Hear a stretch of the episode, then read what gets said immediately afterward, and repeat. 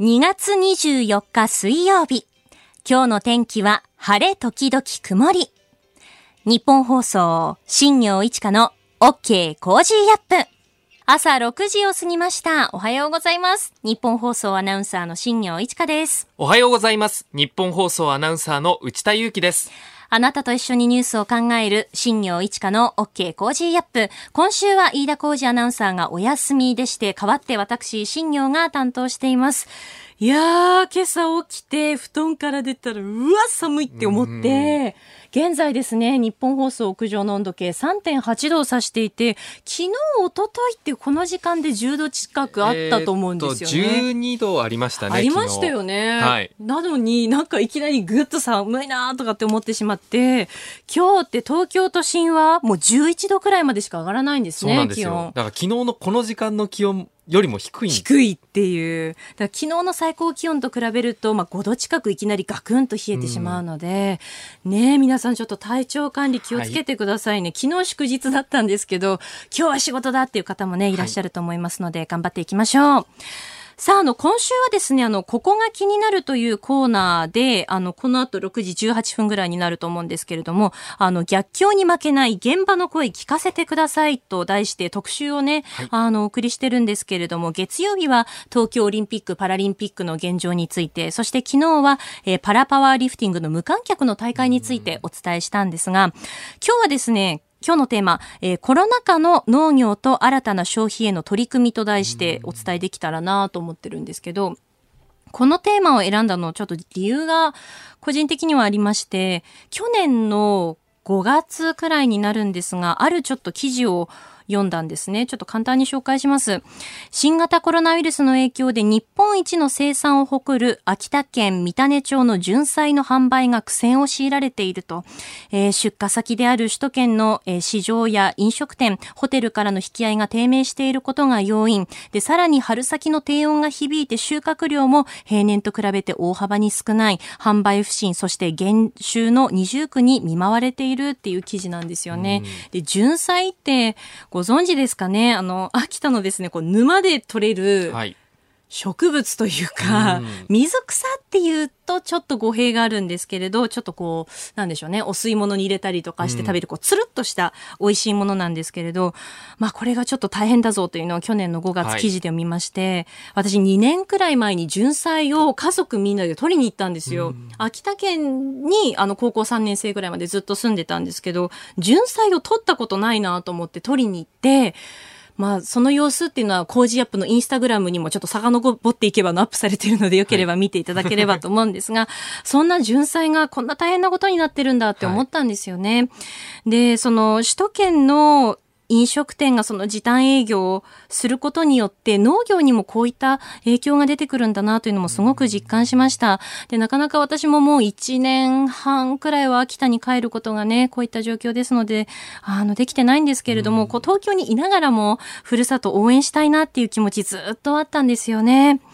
あの、本当にあの、今いろんな状況でね、あの、番組聞いてくださってる方多いと思います。あの、出社するときに聞いてますという方もいらっしゃれば、あの、家事をしながらという方もいらっしゃるんですけど、中でも、あの、農作業をしながら番組聞いてくださってる方もたくさんいらっしゃるんですよね。いつも本当にメールとかありがとうございます。で、もしよろしかったら、今の状況ですとか、あの、そういった部分も改めて、あの、メール、ツイッターでお寄せいただけたらなと思っております。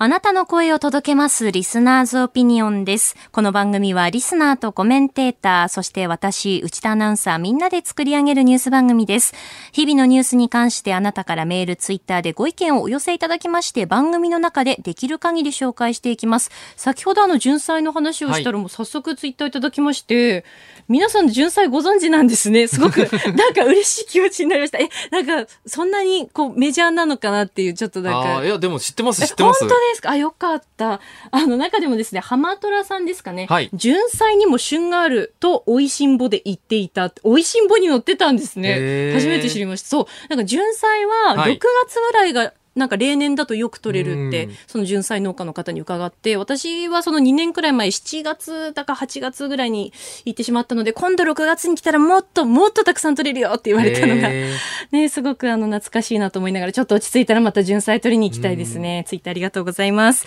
えー今朝のコメンテーターは数量政策学者で内閣官房参与の高橋洋一さんです。取り上げるニュースですが、7時台、えーまず最初ですけれども、えー放送事業会社と総務省職員の接待問題について、えーそしてネットワークの1本目ですが、緊急事態宣言、関西3府県と愛知県が2月末での先行解除を要請。えーネットワーク2つ目、ワクチン接種今後のスケジュールについて、えーキーワードは中小企業化。スクープアップは今日国際オリンピック委員会の理事会を開催。東京オリンピックの行方についてです。あなたからニュースに対するご意見お待ちしています。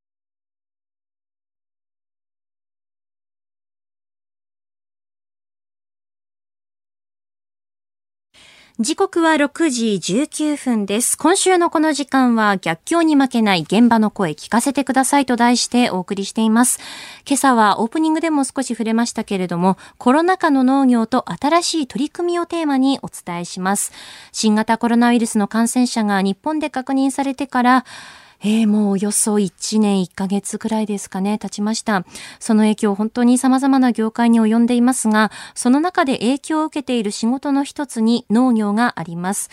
えー主な出荷先だった飲食店ですとか、ホテルからの需要が減少して、まあ、需要が減ったとしてもね、作物は育っていきますので、スーパーや小売店にこう販路を変えたり広げることができたとしても、売上の減少や野菜を廃棄しなくてはいけないといった状況が続いているんですね。でそんな中、農家や農園ではこの逆境を乗り越えようと、試行錯誤しながら需要の掘り起こし、そして新たな販路の開拓が図られてきました。例えばですね、各地で開催されているドライブスルーマルシェ、どうでしょう？利用したことありますか、え地域の野菜や魚の詰め合わせを車に乗りながら購入することができるというもので、まあ、車に乗ったままなので人との接触を抑えることが可能であり、まあ、地域によっては、え予約制にしたりとか、あと電子決済にしたりといった工夫もあるんだそうです。今手元にまたちょっと記事がありまして、えー1月18日の記事なんですけれども、えーとですね、新型コロナウイルスの感染拡大の影響で苦しむいちご農家を支援しようと益子町の道の駅益子で土地乙女のドライブスルー販売が始まったという記事ですね。まあ、こういった取り組みも各地で行われているということなんですね。えそして中でもこのコロナ禍で注目を集めるようになったのがインターネットによるオンライン販売。マーケットプレイスと呼ばれるものです。生産者と消費者が直接つながることができる取引の形なんですね。で、頑張って育てた野菜ですから、飲食店やホテルでの需要が少なくなる中で、なんとか新鮮な野菜を消費者に届けることはできないか、少しでもロスを防いで売り上げに回すことはできないかといった、あの、そういうこう生産者の思いからマーケットプレイス注目を集めました。で2017年にスタートした野菜やお肉、魚やお花などを扱っているオンライン直売所、食べ直では、今回の新型コロナコロナウイルス受けまして全国から問い合わせが増えて、えー登録する農家など去年の2月末は750件ほどだったそうなんですが、現在では3700件になったんだそうです。3000件ぐらいも一気に増えたということですね。えーコロナ禍で変化した新しい農業の販路の開拓につながっています。えーそこで今朝は野菜やお肉、魚やお花などを扱うオンライン直売所食べ直を運営する株式会社ビビットガーデン社長の秋元里奈さんにコロナ禍の農業の実情やマーケットプレイスの可能性について伺いました。お聞きください。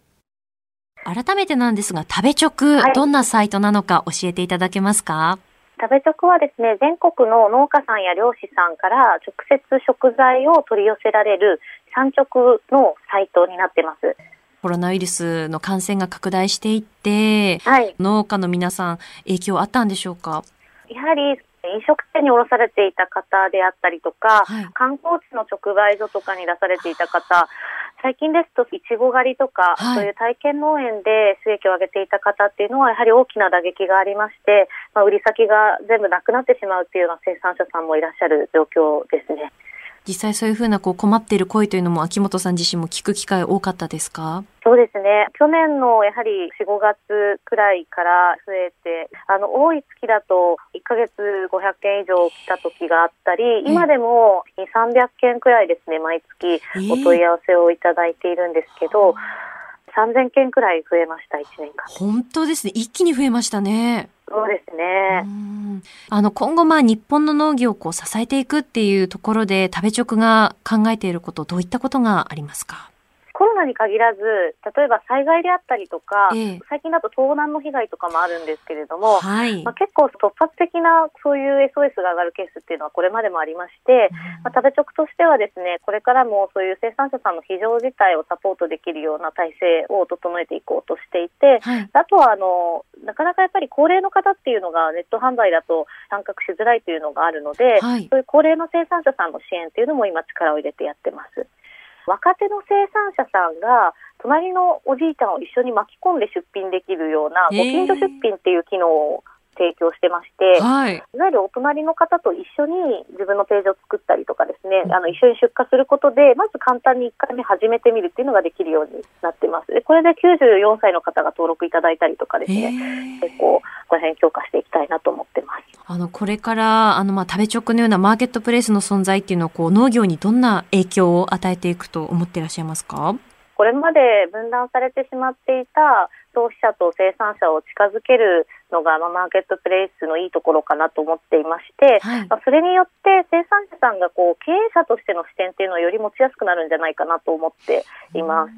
まあ、生産者さんそれぞれ皆さん経営者なんですけれども、はい、これまでなかなかマーケットインの発想が持てなかったり、言われたものを作ってればいいっていうところから、消費者のニーズだったり声を汲み取って商品を開発していくっていう視点が持てるようになるので、まあ、そういったところでこう今までと違う視点っていうのを持つことでより農業の経営としての力が向上していくといいんじゃないかなと思ってます。はい。ということで、えー、旅直に限らず、これまでも、あの、生産者と消費者をつなぐマーケットプレイスは多くの人に活用はされてきたんですけれども、まあ、去年コロナのその感染が拡大したことを受けて、それまでこう存在を知らなかった人ですとか、あまりこう目を向けてこなかった人たちも、そこにあるこう可能性を認識するようになっていったんだなっていう印象だったんですよね。で、これまではその一つ一つの商品を梱包して送ることのその手間もあって、マーケットプレイスを利用しないで、飲食店ですとか、ホテルとか、あの、既存のルートにこう載せて販売するケースというのは非常に多かったそうなんですけれども、まあ、今回のようなこのコロナのような事態が起きてくると、従来の取り組みだけでは厳しいということで、食べ直の場合は、伝票業務を簡略化したりとか、あとは送料を少し安くしたり、えー、生産者の手間を少しでも減らす取り組みを実施しています。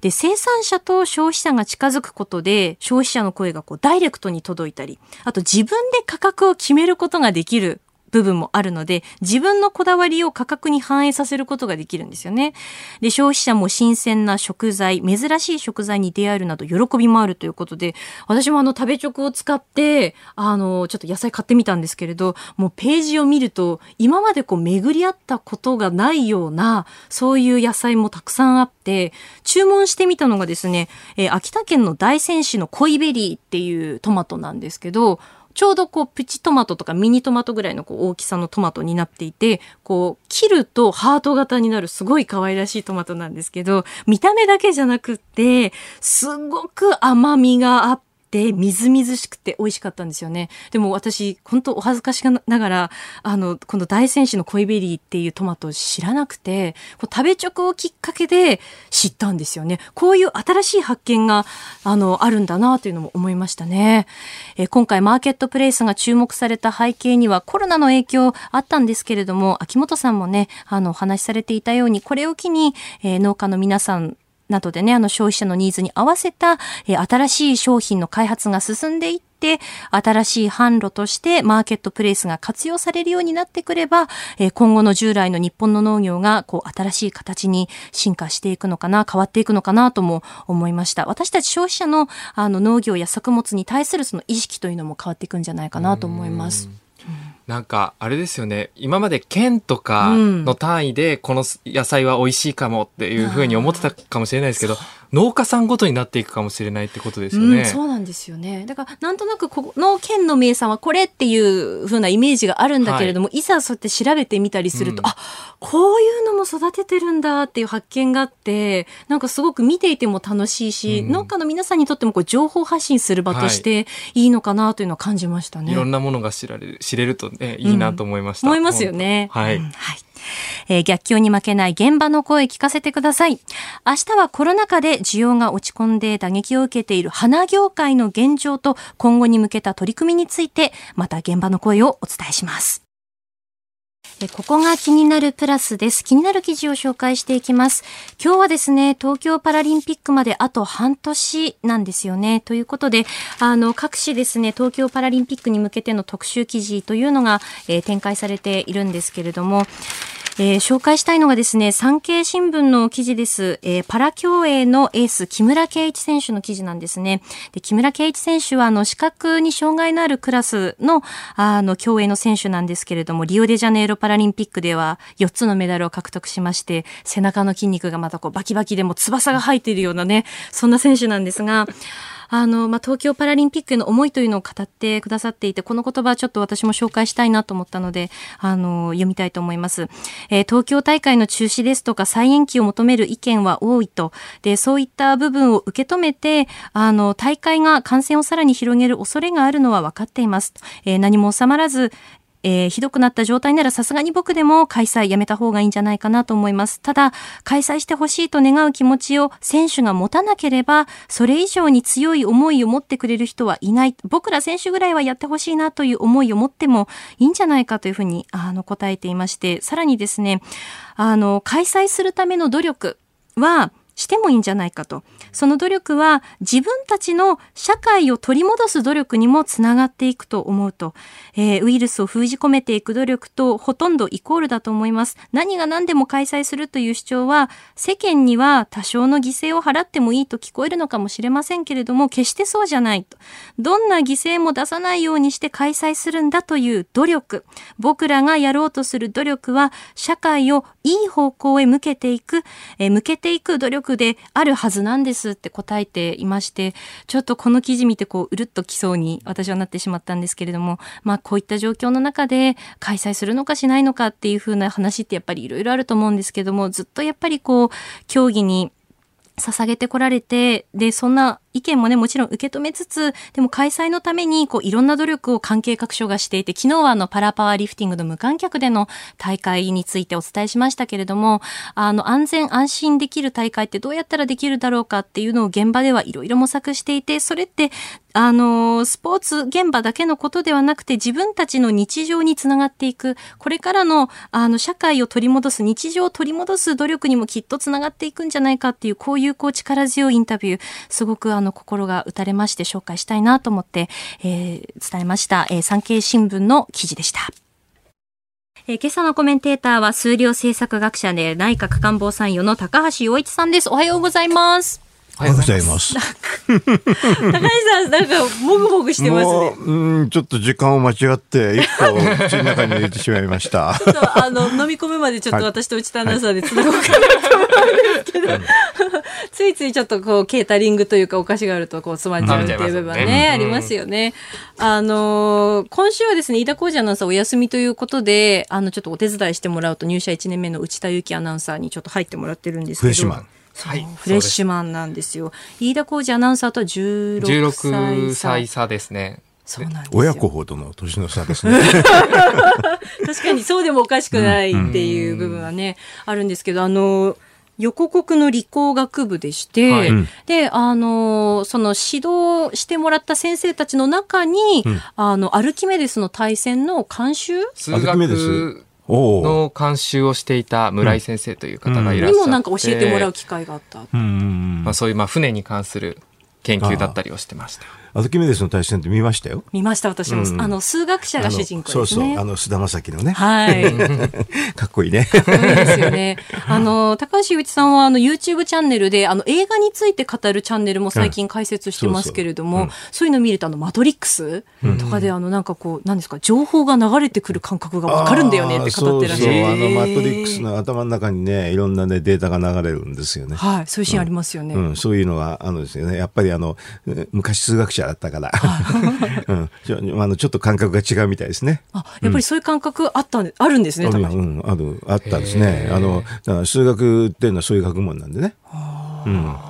面白いですよなかなか何にもなんか何にも道具もも使わない。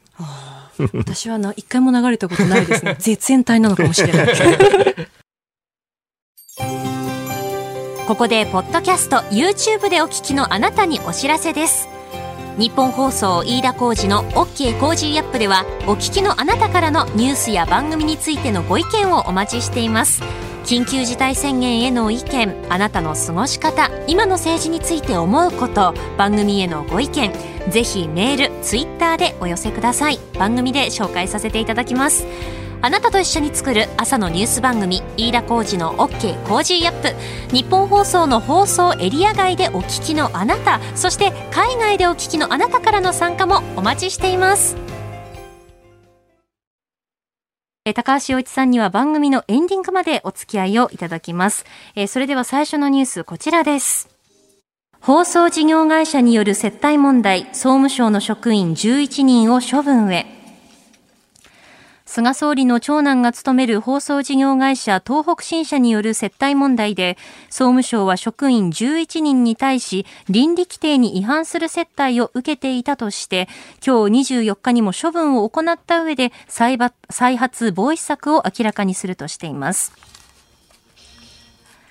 総務省の幹部4人が菅総理の長男が務める放送事業会社東北新社から接待を受けていた問題、総務省の調査で接待を受けていたのは13人。そのうち国家公務員倫理規定に違反していたと判断された11人について、今日24日にも処分が行われるとのことです。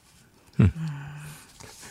これあれですよね。あの元役人の私から見るとすごく単純な事件なんですけどね、はい、えっ、ー、とまああの菅あのさんの長男というにまあちょっと焦点を当てる人が多いけれど、えー、あの話としてはすごく単純でね。あの多分ねこれはね事業者っていうので放送事業者でしたらねみんな総務省に大体来ます。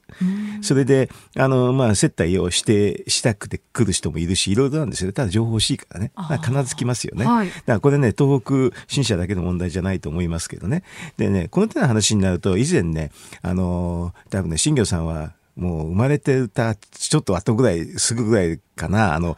大蔵省スキャンダルってのがあってね聞いたことあります。しゃぶしゃぶとか言ってねそういうの変なの 話があったんだけど、まあ、それであの大蔵省の中でもね金融関係の人が、まあ、許認可があるでしょ？それで接待してて百何十人かなあの処分受けたんですよ。うん、それでね実は 4, 4人ぐらいはねあのねあれだったかな。あの逮捕されたってね。でどういうふうに逮捕されたっていうとこれ贈収賄なで、贈収賄っていうのは実はね、その時の相場で100万円以上なんですよ。100万円以上。100万円以上絶対受けると贈収賄になる、うん、で、それ、それ以下の人は実はならないっていう話だったんだけど、それじゃあんまりひどいでしょっていうんで、その事件以降ね、公務員の方でも、その接待を受けたらダメっていうのを作ったのが倫理法なんですよ。これがね、あの、その大蔵省スキャンダルの後にすぐできた。うん、で、そこでね、もうポイントは、あの、大体ざっくり言うと、これ公務員の感覚からいくとね、5000以上の、あの、接待を受けたらいけないって。5000以上。そうそう。うんれで、それ以上の時にはどうするのって言って、会食どうするのっていうと、はっきり言ってね、自腹なんです。自腹、自分で払うんですよ。割り勘。割り勘。うん、割り勘って、割り勘でやれば、まあね、あの、お金の、あの、利益を受けてないからっていう意味で大丈夫なんですよ。それで、だから、あの、5000円以上の時には、実は割り勘で出す。それで、その後に、実はこういうふうにお金出しましたっていうことを役所に報告するって、そういう仕組みなんです。だからね、それから考えるとね、この人たちってね、なんでそんな役人では誰でも知ってるようなルールだけど、いや、要するに、怒ってもらっちゃったんでしょ、うん、そそれが問題。それだから、この、相手が、がどうのこうのっていう以前に、はい、もうその、えっと、100万以上だとね、多分ね、贈収賄だから、接待した方も捕まるんですよ。ええ、あの、お金を出した方もね。はい、それ以下だと、それは普通の商業ベースの話なんで捕まんなくて、公務員の方だけが、まあ5000以上だったら自腹でやれって、それだけの話なんです。うん、で、その時に5000以上の話だと思います。100万円いってないですよ、これはね。一番すごい人だって、あの、7万円でしょ？そうですね。で、この人7万円はなんか贈収賄に当たるかどうかなんて議論するってけど、7万円じゃいかないと思います、普通は。うん、だからそうすると、要するに地肌を切らなかったっていう非常にせこい話です。ああ、なるほど、うん。せこい話で自腹を切ればいい。あの、私なんか官邸にいた時にね、やっぱりこういうふうになっちゃいけないっていうんで、ええ、実はね、あの、ちょっとお手当をもらってね、これで現金をもらって、現金でこれで、いざという時には自腹で払えと。へという制度でして。だから、私から思うとこれ自腹をしなかったってすごいせこい話だなってはっきり言うと、3万円とかそんなレベルでしょ、うん、それ自腹、自腹をしないっていうのはもうもう信じられないで、そういうんで嫌だったら会わなきゃいいだけなんです。はい、ああ、なるほど。自腹払うの嫌だったら会わなきゃいいって、非常に非常に単純ですよ。だから、あの、これいろんななんか問題だ問題だって言うんだけど、20年ぐらい前のそういうふうな大蔵省スキャンダルを、もう知ってる人から見たら、なんで自腹払わないの？自腹でやんなかったのって、せこいなーっていう感じ。えー、まず7時最初は放送事業会社による接待問題総務省の職員11人を処分へというニュースを取り上げましたおはようニュースネットワーク東京有楽町日本放送キーステーションに全国のラジオ局21局を結んでお届けしますおはようございます日本放送アナウンサーの新業一華です今週1週間は飯田浩二アナウンサーがお休みでして、私新業が代わって担当いたします。今朝のコメンテーターは数量政策学者の高橋洋一さんです。この時間に取り上げるニュース、まずはこちらです。緊急事態宣言、一部地域で先行解除を検討へ。大阪、兵庫、京都、足並みを揃えて、このコロナ対策、緊急事態措置についての対応というのは取ってまいりたいと思います。まあ、その中で緊急事態宣言についてはその区域から2月末日をもってですね除外すべきということを要請していきたいと思います。昨日オンライン会談に出席した吉村大阪府知事の音声をお聞きいただきました。新型コロナウイルスの感染拡大に伴い、党の都府県に発令されている緊急事態宣言について、政府が一部地域を先行解除する方向で調整に入ったことが分かりました。専門家の意見を聞いた上で26日にも決定する方針とみられます。現在、緊急事態宣言が発令されているのは10の都府県、そのうち大阪、京都、兵庫の関西3府県と愛知、岐阜の中京2県について、2月28日での選考解除が検討されているということです。あ、あの、まあね、新規の感染者数とか下がってきているのと、まあ、あの、なんか重病、重症っていうかね、そういうのも少なくなってる、きてるから、っていうので、まあ、あの、中央経済としてはね、こういうのをやってると、そっちのマイナスっていうのもあるからってんで、プラスマイナスってまあ、よく考えながら、あの、まあ、マイナスが大きくならないようにっていうんで、こういうにやるんでしょうね。で、まあ、あの、いや、早くやるっても1週間だけなんでね、違いそうですね、それぐらいですね。そう。だから、うん、結構これはね、1週間ぐらいだからもうやんないかもしんないっていう可能性もあると思うけれど、まあ、あの、まあ、せっかく言ってきてくるからね、検討するってことなんじゃないかなと思いますけどね。うん。あの、大阪え府では全域から大阪市内に範囲を狭めて、営業時間を午後8時から9時にするなど段階的にこう解除していきたいという方針がある、ね、そうでしょうねやっぱりね、うん、あの段階的に、まあ、解除の方向は方向なんですよね、はい、まあこういう話ってでも国がねあれですよね、全部判断してやるっていうのはなかなか難しいですよね。正直言うとね。だから、私こんな風に言うんだ、なんだったらね、もう、あの、この解除のところはね、地方にお任せしてもいいのかなっていう気がしますけどね。だって国だってわかんないじゃない。はっきり言うと、そんな大阪の地域の話なんて言われたって。大体、そんな話聞いてるとき、私も正直に言うとね、大阪の地域の話されたって、どこが何だか知りませんよって、あのことだもん。国の話っていうのは結構ね、あの、地域の話って難しいんですよ。だからね、こういうのってなかなかね、あの、国の方で一応、や、やるのは全部国でしょ、はい、でもよくよく考えたら、この町のどこそこなんて分かるわけないでしょ？考えてみれば。どこの地域がっていうのはなかなか分からないですよね。ねうん、だからそういうのある程度ね、お任せしちゃった方がいいのかなって気がしますけどね、私はね。やっぱりその各自治体のその地域のそれぞれの実情っていうのは、そこの地域の方が一番理解してらっしゃる。一番知ってるんだし、だからそこにまあ委ねちゃってね。あの、あの国は何やるかっていうと、はい、お金だけの工面をするとかね、うん、そういうに限定した方がいいと思いますよ。あとね、ワクチンをね、あの、世界から集めてくるとかね、そういうのはね、地方ではできないんだよね。確かにね、だからそこはね、ちょっと役割分担してね、この地域のこどこそこなんてね、絶対この、西村さんはね、多少ね、関西にしたからちょっとわかるかもしれないけどね、東京の人だったらまずわかんないですよ。はい、うん、確かにそうですよね。そう。この仕組みの話としてね、全部国でやっていいのかなっていうのが、正直言って私なんかちょっと疑問なんですよね。そのあたりというのはどうなんでしょう？議論は今されてるんですか？今やってないですよ。それはだって今この、このクソ忙しいさなかだから、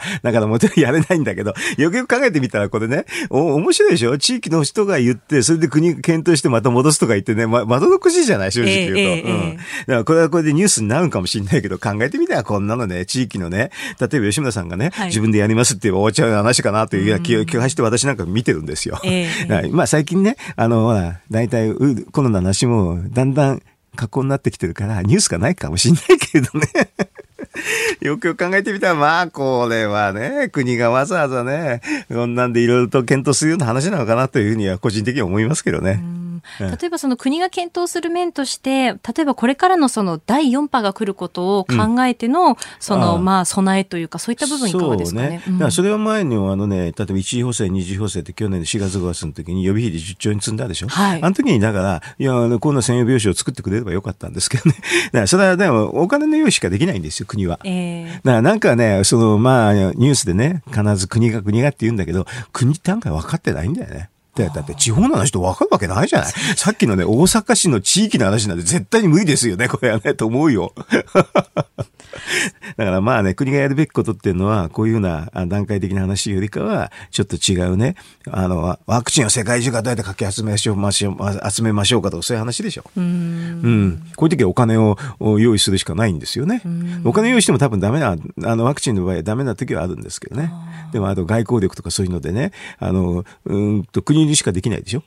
地方の段、地方自治体にワクチンを世界から集めてこいって言って無理じゃないですか。そうですね。そういうと、そういうふうにちょっと役割分担をね、あの、この機会にね、いろいろと考え直した方のが、こういうのが、あの、すっきりしますよ。うん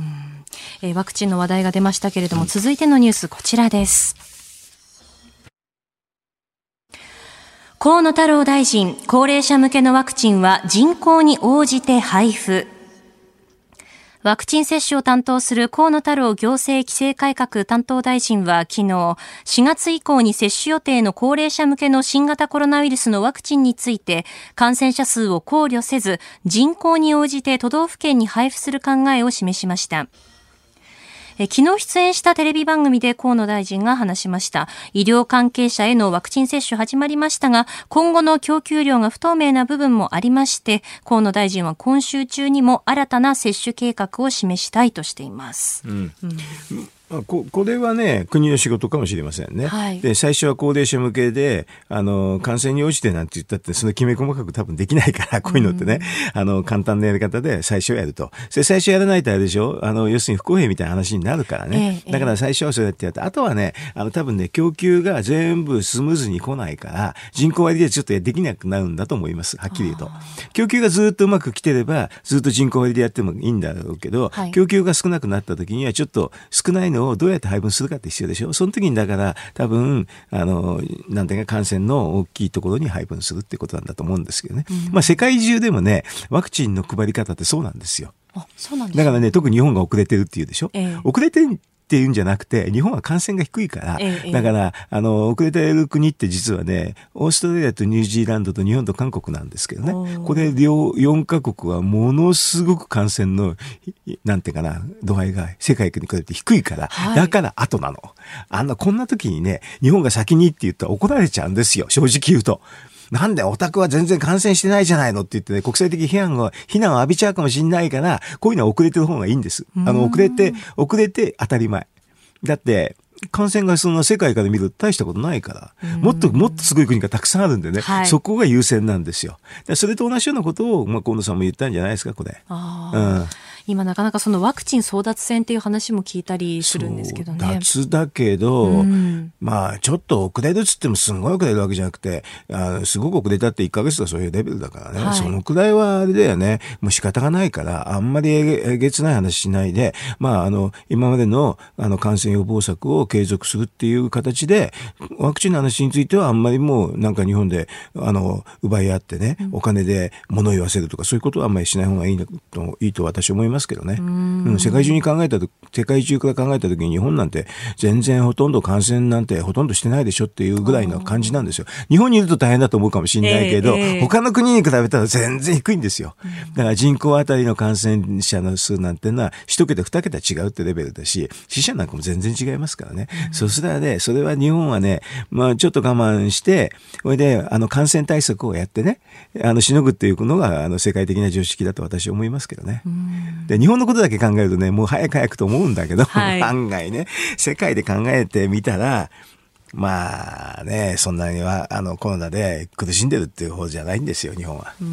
んですよね。そしてそのワクチンの接種の仕方をまたこうどうやって構築していくかというのもこれからのまあ検討課題になるのかなと思うんですけど。接種の仕方？はい。あのまあ個別であったりとか集団であったりとか、その順番とか。基本は集団だと思いますよ。うん、それで、あとワクチンの供給があの十分になったら個別のやっていくんじゃないですか。集団のが一気に簡単にできるから、なんと思うんですけどね。たくさんワクチンがたくさん来たらね、いろんなやり方があると思いますよ。それで、練馬区なんかなんかも、はい、あの、ちょっとずつ、あの、枠分けにしてってあってね、それはね、ワクチンの供給がたくさん来た時ですよ。それまではしょうがないですよ。集団でポッてやっていくんじゃないですか。それこそあの河野さんが言及されたその打つ年齢といいますかその上からこう下げていくのかどうかとかっていった部分もあったと思うんですけど、まあね、まあ65歳以上は先なんでしょうね、はい、私が先。新業さんは後。後ですね。まあそれはしょうがないね、だからその後はあれでしょうね。まあきめ細かくややってもねあの接種券が来るでしょ、ええ、あれあとその後予約するんですよ、うん、そのその予約のタイミングとかそういうのに決まってくるんじゃないですか。うん、そしてその接種した後また日本の国産のワクチンがどうなっていくのかというのも気になるんですが。今年はなかなか難しいですよ。うん、それはあのね、あの、治験ってしなきゃいけないからね。うん、これはなんか日本の、日本人だと実は感染者数が少ないからできないんですよね。海外でやるしかないわけ。ええ、だからそれはある意味で遅れますけどね。だからでもこのコロナは毎年来ると思った方がいいですよ。うん、あの毎年必ず来ますよ、これ。だからワクチンは次の年に日本の国債を打つってそういうふうに考えた方がいいんじゃないですか？はい。ネットワークでした。うんこの時間は教えてニュースキーワードです。中小企業家。国内最大手の旅行会社 JTB が資本金を現在の23億400万円から1億円に減資することが分かりました。2月12日の株主総会ですでに承認されていて、3月31日付で実施する見通しです。資本金が1億円以下になると、税制上は中小企業の扱いになります。これまでも毎日新聞ですとか、スカイマークが資本金を1億円に減資するという報道あったんですけれども。うん、あ、これ、わかりにくいですかもしれませんけどね。あの、これね、企業やってる人から見たらすごく単純な話でね。はい、資本金が大きいと、まあ、はっきりと普通の法人税が課されるんだけど、はい、資本金がちっちゃい。だからち、ちっちゃくすると、実は法人税が安くなるんですよ。で、それで、そういうことなんで、あの、どのくらいになるかっていうと、まあ、普通は23%なんですね、法人税率が。はい、それがね、15%になるの。あ、そうなんですね。うん、ただね、まあ、あの、普通法人税っていうのは赤字だと払わないんだけど、だからこの企業は赤字なのにどうしてこういうふうにするのかっていうふうに思っちゃうかもしれないんですけど、実は、ね、法人税って、あの、えっ、ー、と、払うと赤字になると払わなくなるから赤字、黒字だと法人税、さっきの23%で払うんだけど、赤字になると払わなくていい。はい、だから別に中小企業になっても払わなくていいのは一緒だからと思うかもしれないんだけど、えー、実はその法人税の代わりに外形標準課税ってのがあってね、はい、これちょっと計算が複雑なんだけど、まあはっきり言うと、例えば給与を払うでしょ、はい、それの1%ぐらい払うとかね、こういう形にすると赤字でも必ず、あの、税金払うんですよ。だから法人税が赤字になると払わなくていいっていうのがちょっと、あの、あんまりに黒字と赤字で差がありすぎるでしょ、はい、だからそれをちょっと補う意味で、必ずいつも、例えば給与の1%とかね、支払い給与の1%とかそういう感じで、必ず払うっていうのは外形標準課税なんですよ。はい、これも、実は中小企業になって適用されないんですよ。だからすごくね、あの、はっきり言うとお得なの。うんうん。だからもう、この中小企業になりたいっていう企業は結構多くて、はい、本当は、あの、私昔ね、あの、若い時に20歳で税務署長してたんだけどね、ええ、こんな大きい企業なのにどうして中小企業なんですかって言ったら、女の所長さんわかるでしょうと、税金払いたくないからねって言ってましたよ。で、そういうの結構大きくてあってね、え地方では案外、だから1億円以下にわざとしてるっていうのは結構多いですね。で、これはね、上場企業になるとさすがにこれはできないんだけど、非上場だと、あの、結構、結構多いです。だからこういうの JTB がやったって言うんだけどあと毎日新聞やったのかな、はい、結構驚きってことなんだけど案外中小企業の世界ではよくある話なんです。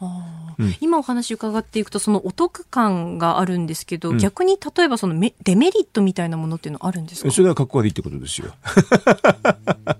大企業と言えないってことだよね。でもそこだからあの結構ね中小企業の人はそんな見えなかどうでもいいよと払いたくないからっていうのでやる人は結構いますけどね。あのねでもでもこういうふうに許してるとね結構資本金なんかはっきり恣意的に変えられるんだけどだから例えばなんか脱税じゃないけどね税回避っていう感じになるからこういうのってのはマスコミとかそういうのはあんまりかっこ悪いですよね。普段税金払え払えって言ってるのにね、いざ自分の立場だったら払いたくないなんていうのはかっこ悪いでしょ、ええ、うん、だから、あの、マスコミなんかあんまりやっちゃいけないことかもしれないけど、JTB はもうあれでしょ、背に腹変えられないんじゃないですか。うんうんこれからこういうふうにこう中小企業化をしようとするその大企業っていうのはどうなんでしょう増えていきそうですかね？増えていくかもしれませんね。あのね、多少はね。うん。うんあのこの JTB に関してなんですけれどもあの政府のその観光需要喚起策の GoTo トラベルをこう実施した部分があると思うんですけれども、うんはい、そのまあ原資っていうのがこう、まあ、血税であるところはどうなんだろうかみたいな報道もちょっとされてるみたいなんですけれど。GoTo トラベルの、でもあれはすごく効果あったんですよね。ねあの要するに GoTo トラベルがいけないっていうのはエビデンスがなくて、ええ、だって全移動の1%ぐらいなんですよね、うん、GoTo トラベルに関係するのは。はい、だからそれは、あの、多分やった方のが効果があったんだけど、あれはマスコミがいろいろ言われて、これで結果的にはやめちゃったっていうことなんですよね。え、それが、あの、こういうところが JTB なんかに影響が出出てきてるんじゃないですか？うんなんかあの私も歩いていてもその近所の旅行会社の支店がこう閉まっていったりとかしていて。だって旅行とあの、ホテル関係とかすっごく大変ですよ。うん、だって今、あれでしょ？その帝国ホテルかなんかだって、はい、ホテルがないからずっと貸し出すっていうかね。なんかちょっとお得なプランみたいな。お得なプランでしょ、うん、?1 ヶ月ずっと貸してくれて、なんか何十万とかね、あの、そういうレベルでしょ、はい、そうするとそ、そこに住んじゃおうかなと思っちゃうくらいに安いってことは、実はそのくらいホテル需要がないってことでしょ？今、うん、旅行需要がないから、オリンピックもこういう形になって延期しちゃったからね、大変なんじゃないですかね。だから逆に言うと、そういうふうな、そのさっきの GoTo トラベルは、あの、いらないっていう人いるかもしれないけど、逆に言うとほっとくと、後で倒産しちゃってね、後で失業給付が増えるから、ど、どっちがいいかって話なんですよ。そうですようん、それはだからそうすると失業させない、あの、倒産させないで失業を抑えた方のがいいと私は思ってるんですよ。そっちが最終的にはね、あの、あの国民の負担も少ないんじゃないかなと思ってるんですよね。うん。まあ GoTo トラベルでいうと私、あの、去年の秋ぐらいだと思うんですけれど、あの、福島の須賀川というところに行ってきたんですけれど、うん、あで、タクシー利用させてもらって、うん、で、お話ししたのが、その、まあ、コロナ禍で、本当にちょっとお客さんも減って、で、夜までこう飲んで、食べて、で、そのこう、酔っ払った人をこう乗せてっていうこともなくなって、うん、GoTo トラベルでようやくちょっとこう持ち直してきたかなっていうところなんだけれども、これでもしまた中止になったら、お客さんいなくなっちゃって多分大変なんですよねっておっしゃってたんですよね。社会ってそういうもんでね、あの、なんか本当にほっとくとね、もっと大きなロスが起こっちゃう可能性があるんでね、えー、そういうのはなるべく未然に防ぐっていうのは政府の役割だと思うんで、私はお金の方はね、あの、要するにそんなケチって言うと後でもっと大変になるよっていつも言ってるんですけどね。うん。まあ、GoTo トラベルもね、今後そのコロナウイルスが落ち着いてきて、まあ、ワクチン接種が始まって、その後とこうどうしていくのかっていう部分もあると思うんですけど。まだね、3月に、まあ、から以降ね、GoTo トラベル 1, 1, 1兆円ぐらいああの残ってるはずなんだけどね。1兆円ぐらい。うん。だからね、それで使った方がいいんじゃないかと私なんか思ってるんだけどね。あの3月終わった後、議事事態宣言、あ緊急事態宣言がなくなったらね、はい、解禁してもいいんじゃないかと思うんだけど、うん、またマスコミが批判しそうなんで すぐは 解禁がすぐできないみたいですけどね。うん、ちょっとワクチン接種がこう進んでくると、それもっどうなんでしょうね。いや、いいでしょう、別に。だから、どちらかというと私なんか早くワクチン打って打ってくれと。それで、そしたらね、どんどん旅行するからって宣言してますけど。あのね、年取ってる人みんなそう。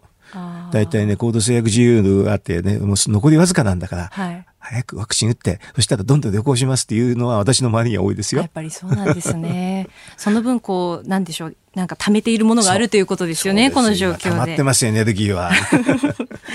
え教えてニュースキーワード、今朝は中小企業家について取り上げました。それでは、ここだけニューススクープアップです。この時間、最後のニュースを、スクープアップ今日国際オリンピック委員会の理事会を開催。今日24日、国際オリンピック委員会 IOC の理事会が開催されます。東京オリンピック・パラリンピックの組織委員会の橋本聖子会長もリモートで参加し、新会長就任の報告を行う予定です。えー、橋本聖子会長が IOC の理事会に出席するのは就任後初めてとなります。あの、前回高橋さんにお越しいただいた時、うん、16日の時点ではまだ就任が決まっていないという状況だったんですけれども、うんね。うん、はい、改めていかがでしょうか？ね、あの、まあ、あの、聖子さんってんでオリンピックらしくてよろしいんじゃないですか？まあ、あの政治家でもあったしね、はい、えっ、ー、と、多分ね、あの、まあ、森さんから思ったらバトン渡しやすいだろうし、だってあの、橋本さんと森さんと同じ清和会って同じ派閥だしね、はい、あの、先輩後輩の関係だったし、うん、だからなんじゃないか、すごくスムーズにいったんじゃないかなって気がしますけどね。え